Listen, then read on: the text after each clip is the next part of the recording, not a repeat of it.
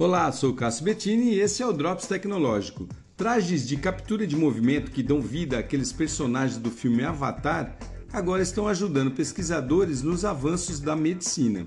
Em muitos casos de doenças musculares que provocam problemas de movimento, testes para desenvolvimento de medicamentos para esse tipo de transtorno levam muito tempo e custam muito caro, desmotivando assim a indústria farmacêutica trabalhar para descobrir novas fórmulas.